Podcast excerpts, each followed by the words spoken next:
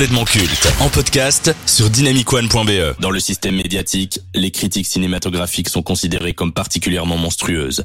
Chez Dynamic One, l'équipe de complètement culte, qui tente de faire face à ce fléau, a créé une unité d'élite, appelée Vidéo Club pour les incultes.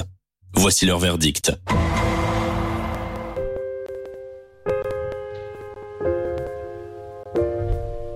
La fin de cette saga mythique des années 2000 approche. À la base, c'était une franchise pour les beaufs et les fans de tuning, mais avec l'arrivée de The Rock, la saga est devenue plus légère, plus fun, notamment grâce à son second degré et son autodérision.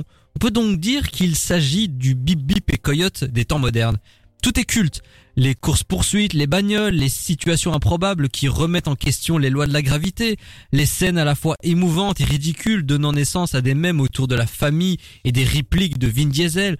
En 22 ans, les films Fast and Furious ont eu le temps de rentrer dans le cœur des fans d'action et de voitures.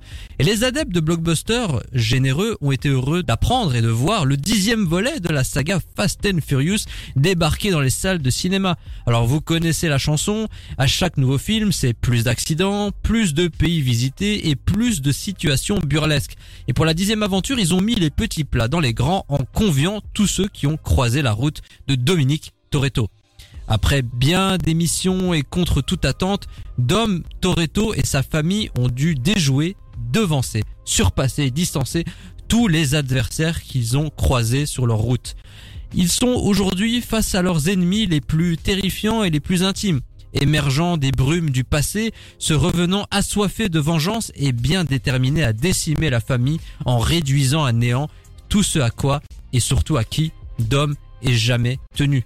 Alors qu'on pensait tous que Fast and Furious allait prendre fin avec le onzième opus, il se pourrait que Fast X soit le premier volet d'une trilogie qui conclura la saga. Alors ne cherchez pas la logique ou à comprendre ce que vous voyez ou entendez, évitez de vous poser des questions et profitez du spectacle. Enfin quoique. Avant de critiquer Fast X, quel est votre rapport à la saga Fast and Furious? Qu'est-ce que vous pensez de cette franchise, Lucas? Alors, tous mes petits copains dans la cour de récré me disaient putain euh, Fast and Furious Tokyo Drift euh, tout tout tout tout tout tout tout bang Ah, attends, attends, attends, attends, attends. machin tu l'as? Oh non, fais-moi le kiff. Oh le kiff Oh non, le kiff voilà Oh Alors, le kiff tout le monde disait banger absolu et tout machin Alors que Tokyo Drift c'est peut-être le pire de la Ouais, saga. Mais bon. alors j'ai bien aimé le 1 euh, j'ai bien aimé le 1 après moi j'avoue c'est ça, c'est la- c'est une série pour moi qui est lunaire c'est presque euh, un cas d'école en fait euh, Fast and Furious parce que c'est c'est jamais très bon mais pourtant il y en a tout- tout- tous les ans il y en a un.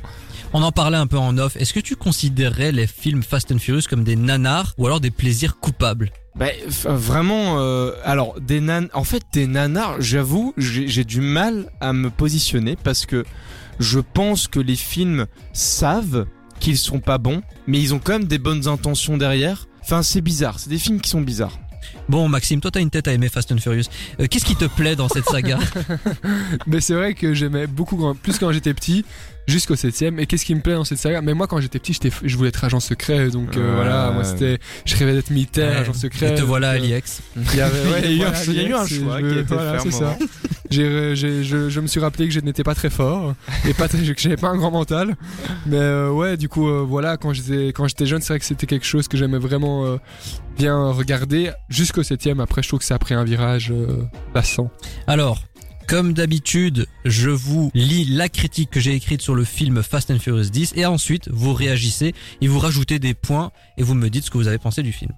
Dans une saga cinématographique, il faut savoir dire stop. Si la première partie de l'ultime volet de la franchise reste divertissante et moins tirée par les cheveux que le neuvième opus, on sent qu'ils ont fait le tour du concept. Au départ, c'était un film de beauf sur le tuning. Maintenant, ce sont les Avengers de l'automobile. Hormis Jason Momoa qui s'en donne à cœur joie et qui est un antagoniste très charismatique, tout le reste est une redite de ce qu'on a déjà vu.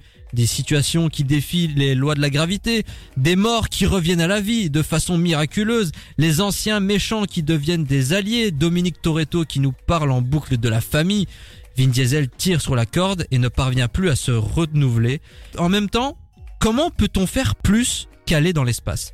Bien que j'aime cette saga pour son aspect nanar assumé, tu vois, il est temps qu'elle retourne au garage pour de bon afin de pas tout gâcher. Lucas, que souhaites-tu rajouter? Ben, en fait, tu vois, ce qui est paradoxal avec ce, ce- film-là, alors donc j'avoue, donc j'ai vu la moitié de Fast and Furious 10 parce qu'au bout d'un moment j'en avais un peu marre parce que c'est très convenu en fait. C'est des histoires qui sont hyper convenues. On sait ce qui se passe. euh, on- tout ce qu'on a, c'est des bons effets spéciaux et encore Et encore. et encore.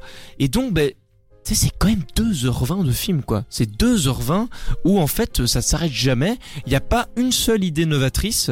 Il n'y a pas une seule idée scénaristique, un temps soit un peu original. C'est que du vu, revu, euh, copier-coller. euh. Pour l'anecdote, euh, sachez qu'à la base c'était Justin Lin, donc le réalisateur historique de la saga qui devait travailler sur Fast X, mais suite à des différends artistiques avec Vin Diesel qui est le producteur de la saga, ben Justin Lin il a claqué la porte et on a pris qui à la place? Eh ben on a pris Louis Leterrier, un réalisateur qui est un gros yes man, hein, qui Ah a ouais, fait des films genre Hulk 2008 par Ah ouais. exemple, ou Ouais. encore Gods of Egypt. Voilà, bah comme ça vous voyez. bah, voilà.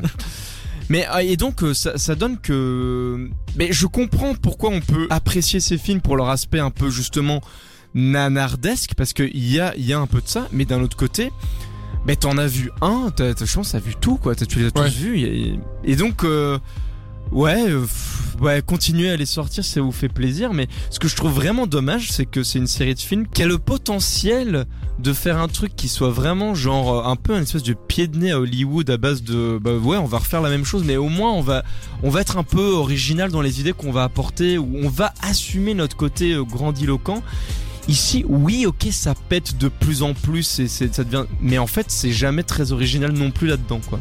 Je le rejoins un peu, c'est surtout moi ce qui me choque, c'est qu'à chaque film, t'as l'impression qu'il dévie à nouveau une nouvelle loi. Oui, voilà, euh, ça. D'abord, c'était des courses de voitures, où c'était rapide, tout bien.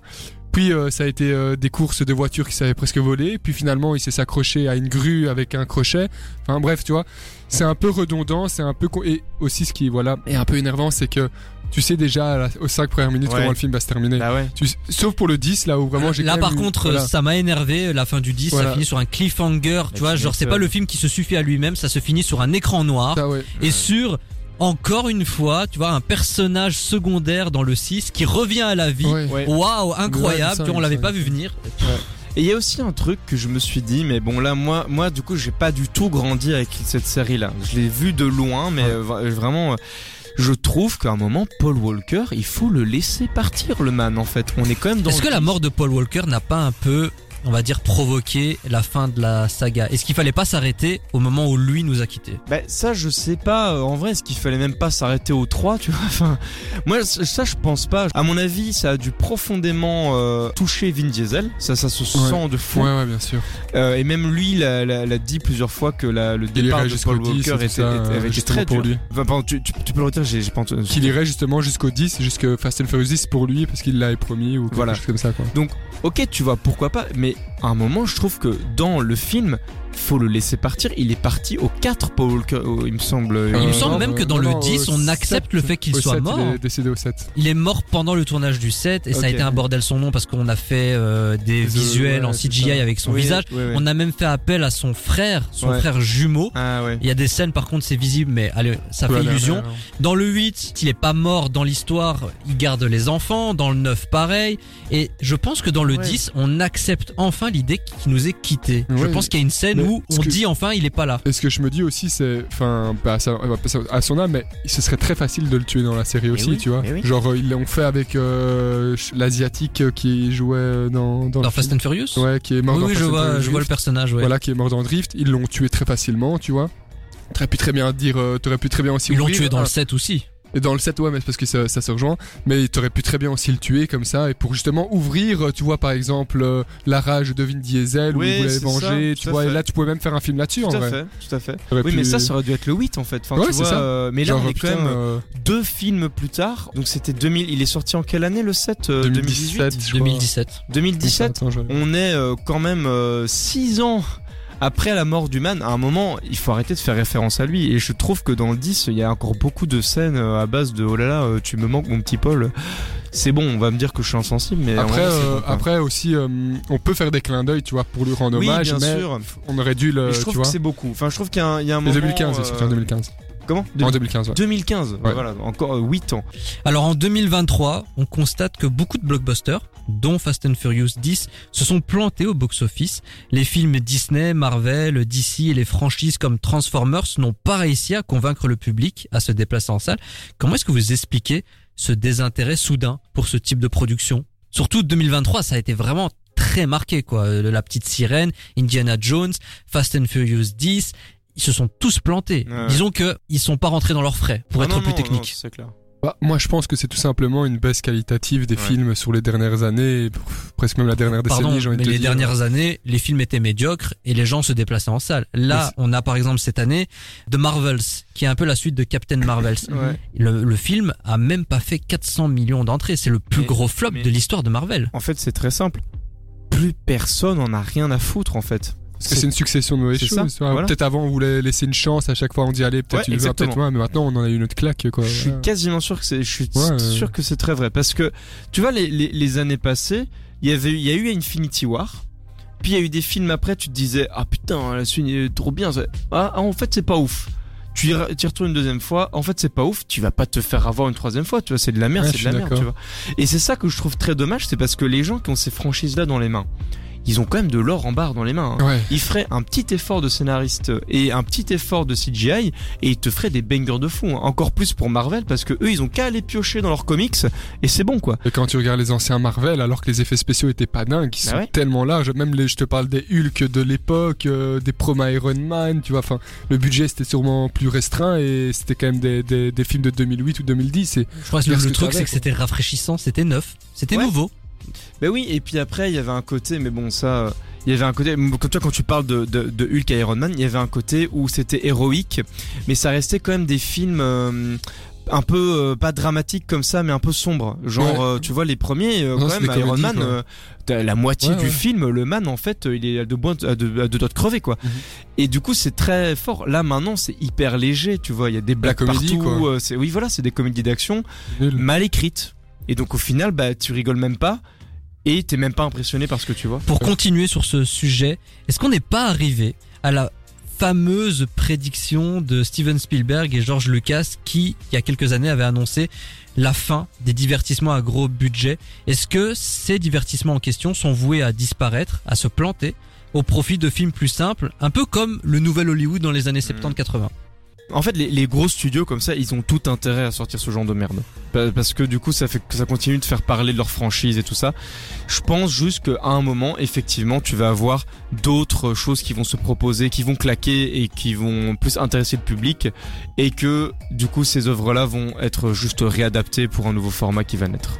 Ouais, je pense que dans l'histoire du cinéma, on a eu plusieurs ères et que maintenant, tout, tout doucement, on va peut-être se diriger vers quelque chose de plus neuf, quoi. Fast and Furious, la saga de façon générale, est-ce qu'elle est culte? Oui, ça c'est culte, elle est. Malheureusement. En fait, oui, bah oui, parce que c'est là tous les ans. euh, et en fait, elle est culte par son aspect très euh, mauvais, en fait. Tout le monde, je pense que tout le monde s'accorde pour dire Mais que je pense que même Vin. Diesel en a Mais- conscience. Ouais, mais je pense que tout le monde sait très bien qu'on est en train de faire un mauvais film, mais que, en fait, ça leur va parce que, tu sais, moi je pense que ça doit être un giga kiff hein, de faire ce genre de Ouais, film. ah oui. Tu vois, euh, parce qu'en fait, tu te prends pas la tête, tu t'en fous, tu sais que les erreurs de d'acting que tu feras, ça va Ah être non, non, réglé. mais c'est Enfin, surtout pour euh, lâcher euh, tous les quarts d'heure dans le film. La famille, c'est important. Mais oui, tu vois, euh, moi je pense qu'il y a un côté où le mec sait que ce qu'il fait c'est un peu marrant en fait quand il pense. Ouais. Et, et au final quand tu les regardes, il y a un côté un peu euh, mais MDR, qu'est-ce que je suis en train de regarder? Et du coup ils savent ce qu'ils font, mais ça ne rappe parce que qui aurait envie d'aller payer 12 balles pour aller voir ça au cinéma? Pas grand monde, hein, je pense. On a l'habitude de conclure une séquence cinéma avec cette métaphore florale. Donc Fast 10, Fast X de Louis Le Terrier. Un peu, beaucoup, passionnément à la folie ou pas du tout? Moi je chie sur la fleur. Magnifique. Moi, je dis un peu, mais la série en général, beaucoup. Moi je dis euh, un peu et il serait peut-être temps de s'arrêter. Ah, question spoiler. Tu as pas été jusqu'à la fin mais, euh, mais c'est un petit spoil. The Rock de retour et il a été annoncé pour un spin-off entre les deux films ouais. et pour la conclusion de la saga. Bonne ou mauvaise chose? Mais moi, ça m'en, ça m'en touche une sans m'en faire bouger l'autre. Genre, j'en ai rien à foutre. Vraiment, euh, ok, cool. Il s'appelle Shaw, non C'est Ouais. euh, Shaw, ouais, bah voilà, cool. Il est de retour. Il était mort, lui? Non, Chose- non, mais comme il s'entendait pas avec euh, Vin Diesel, Vin Diesel supportait pas que The Rock lui volait la vedette, donc Ah, il a ouais. évincé de Fast 9 et Fast 10. Ah, Et ça. comme la carrière de The Rock, elle est un peu en demi-teinte en ce moment, il se dit bah je vais redorer mon blason en allant dans Fast and Furious. C'est vraiment le choix le plus Ah non, catastrophique de carrière. Non, frère. euh, Après, il va peut-être apporter quelque chose de plus aussi un petit Même peu- moi, je trouve que The Rock a mais- apporté quelque chose à la saga Fast and Ah, Furious. bah, bien sûr. c'est bah, parce oui, est c'est un plus léger, parce que euh, lui, il a, il a un culte. truc euh, un peu. euh, Lui, il a un truc comique en fait. Tu vois que n'a pas du tout Vin Diesel. Il, Ouais, ouais. il a un clown en fait, The Rock un peu. Tu vois, il a, il a ce côté très euh, charmeur comme ça, mais très second degré. Alors c'est pas forcément bon euh, à l'écran, hein, mais euh, au moins ça donne une patte un peu particulière. Du genre, Après, dans Fast and Furious, il est très sérieux quand même. hein, c'est- Non, mais ah, c'est l'agent Hobbs, c'est ça. L'agent Hobbs, Hobbs. et- mais il y a eu Hobbs et Shaw là. Euh, Oui, ça c'était le euh, spin-off, le moi, premier spin-off. j'avais vu celui-là et c'était un bordel le truc, mais je l'avais trouvé relativement marrant Moi, parce que c'était assez, ouais. euh, ben justement, c'était assumé. Il y avait un truc très assumé et la relation qu'il avait avec Statham. C'est rigolo. Tu vois, même s'il Ouais. incarnait un truc très sérieux. Ah oui, c'est vrai que dans ce film, il était plus En relâché fait, aussi. ouais. il, il a, il a- leur relation était débile as fuck et du coup c'était drôle. Non, il s'insultait, c'était marrant. Mais oui, c'est ça. Et que Vin n'a pas du tout parce qu'il se Mhm. prend à fond au sérieux. Ah, moi, c'est dans Pour sa moi, le plus, Mais oui, c'est ça. Genre, il fait des trucs, le mec. Mais du coup, c'est un peu marrant, mais. ouais. Pour moi, le plus grand ennemi de la saga Fast and Furious, c'est Vin Diesel. Je trouve que Euh, son ouais. melon et son côté euh, je suis la star. À un moment, euh, faut te calmer. Après, il y a des gens lui- plus bankable que toi dans la saga. Mais sans lui, The c'est compliqué aussi. Oui, mais il faut qu'il accepte qu'il y a des gens plus bankable que lui. Mais en fait, euh, je pense qu'il y a de ça, et puis il y a, il y a surtout que euh, il doit. En fait, c'est juste qu'il doit adapter alors ses films à ce qu'il veut incarner dans le film, parce que tu vois, il incarne un truc qui est un peu off. Parce que lui, il joue un truc qui est hyper premier degré, mais dans quelque chose qui est hyper second degré. Tu oui, vois, euh, mais moi par exemple, à partir du moment où tu as John Cena dans ton film, ah bah, ouais, je suis ça- désolé, John Cena est plus bankable que toi. Accepte-le. Ouais, ouais. était pas si mauvais que ça en plus. Non mais moi mais après tu vois il y a ce moment pardon mais ce moment où, où, tu vois il y a la il y a l'espèce de bombe là qui euh, qui dure une plombe ce dru ce- Ah, la scène du ouais, Vatican. cette scène Ah oui, dure oui, super oui. longtemps.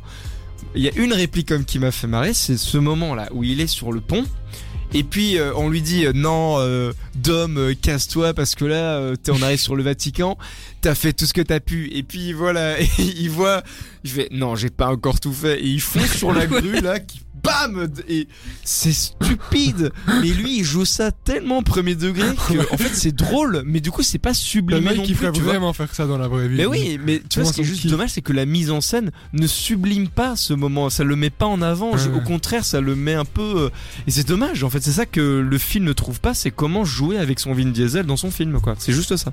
Fast and. Furious euh, 10, euh, réalisé par Louis Leterrier. Écoutez, faites-vous votre propre avis sur cette saga tirée par les cheveux.